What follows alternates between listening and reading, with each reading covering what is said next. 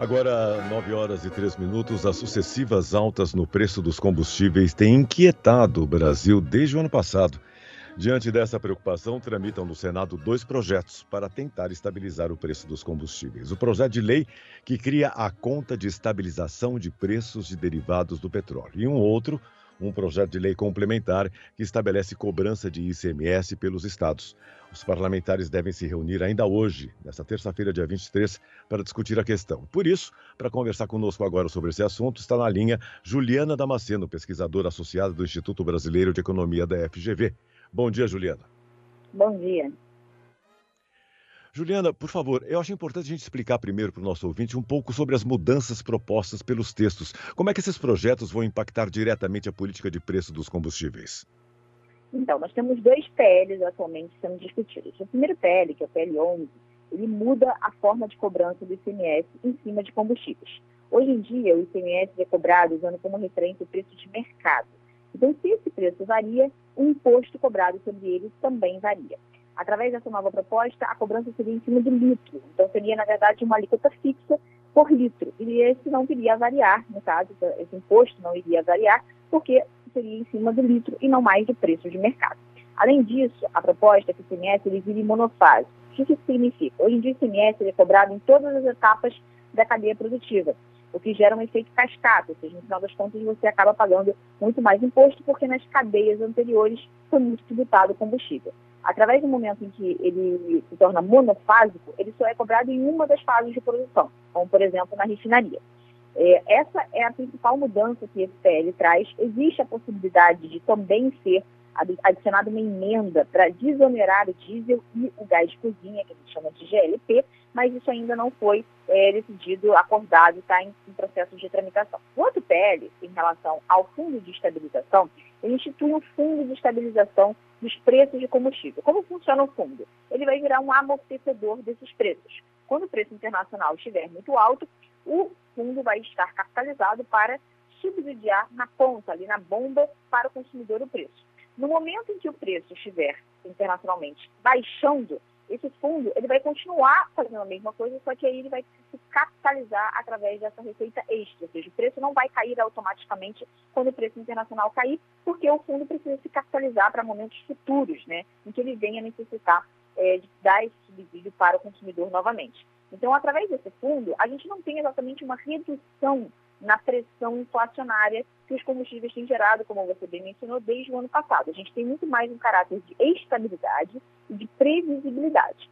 Existem também algumas críticas em relação à forma como esse fundo seria capitalizado. Né? Hoje em dia, uma das formas de capitalização dele prevista é justamente as transferências que a Petrobras fez à União no ano passado dos dividendos, dos lucros.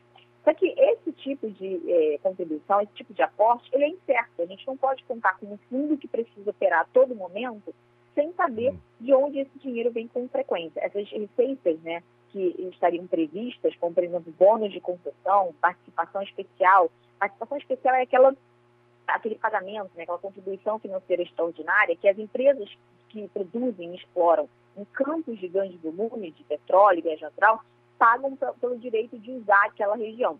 Então, se você conta com esses recursos, pode ser que eles não estejam garantidos nesse mesmo volume para o futuro. E isso torna muito incerto o uso desse fundo de estabilização.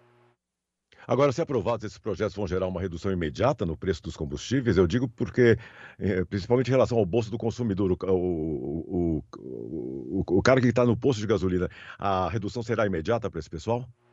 Então, para a questão do fundo de estabilização, como eu mencionei, o objetivo é um pouco mais a estabilização. Então, pode ser que haja alguma diminuição, mas pequena, e ainda assim ela venha a se estabilizar no nível atual tá? a não ser que o subsídio seja muito grande. E isso custaria muito caro para o governo no momento em que ele já está com as contas públicas no vermelho, já prevê um déficit para esse ano de cerca de 80 bilhões, isso sem aprovar nenhuma dessas medidas discutidas de combustível, tá bom? Na questão do ICMS, como ele de fato pesa sobre o preço final, aí sim a gente já veria um impacto mais direto sobre o preço final na bomba, mas lembrando que pela forma como é definido o nosso preço hoje em dia, que é chamado preço de paridade de importação, ou seja, a gente faz um acompanhamento no nosso preço doméstico de referência com o preço internacional praticado lá no Golfo do México, do barril de petróleo. por conta dessa política. Pode ser que, caso essas tensões globais, a questão da Ucrânia, todo esse risco e essa incerteza que a gente tem visto no cenário internacional, tenha aumentado o preço do petróleo, do barril de petróleo. Caso esse preço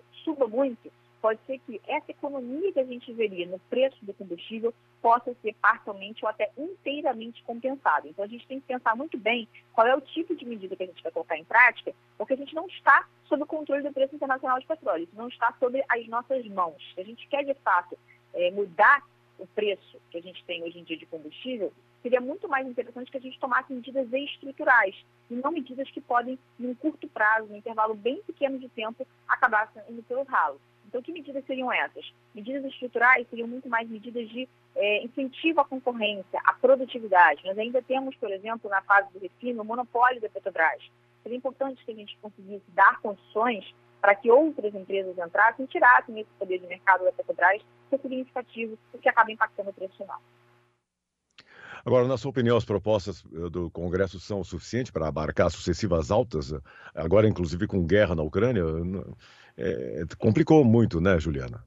Sim. É, na verdade, a forma como é colocado hoje em dia o preço da Petrobras, que é esse preço de paridade de importação, ele acaba deixando a volatilidade internacional interferir na volatilidade interna. E esses PLs, eles acabam não conseguindo dar conta disso. Seja porque o ICMS a gente só consegue zerar uma vez, né? Imposto a gente só consegue zerar a alíquota uma vez, a gente não consegue zerar mais de uma vez. Então, uma vez que a gente tenha zerado, não tem muito o que fazer. Uma, é, vai gerar aquela economia, né? aquela, aquela queda no preço no primeiro momento, mas pode ser que essa queda seja compensada pela volatilidade do preço internacional, que acaba se refletindo no nosso cenário doméstico.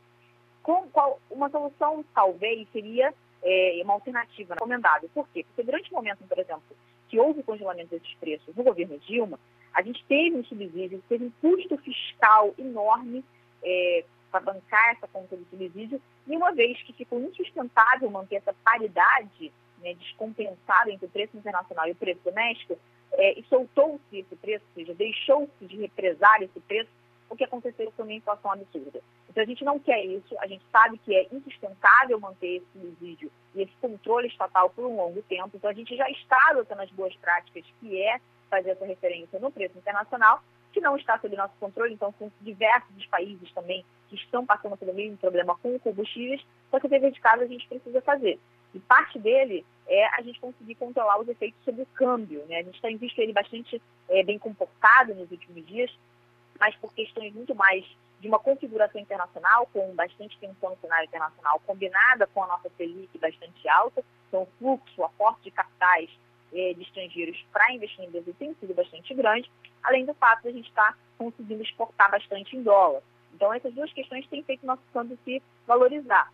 Agora, se a gente vai conseguir manter isso por muito tempo, depende do nosso dever de casa. Se a gente não fica aprovando essas pautas bombas, né, que são essas pautas que tramitam no Congresso e prometem aumentar bastante, significativamente o gás, se a gente não aprova medidas que são é, um, um perfeito exemplo de todo o nosso descomprometimento com a responsabilidade fiscal. Vai lembrar que no final do ano passado a gente aprovou a PEC dos precatórios, que abriu um espaço, né, fez um rombo aí no teto de gastos, e mesmo assim a gente tem visto na nas matérias de jornal, nos, nos discursos do presidente da equipe econômica, que falta dinheiro dentro do orçamento. Ou seja, a gente aprovou uma licença para gastar mais e mesmo assim falta dinheiro. E falta dinheiro por quê? Porque falta planejamento, porque falta uma estratégia, porque foi destinado muito dinheiro à campanha, ao objetivo eleitoral, e aí eu coloco não só o dinheiro que foi reservado ao reajuste seletivo, específico aos policiais, mas também a questão do fundo, fundão eleitoral, né, cerca de quase 5 bilhões,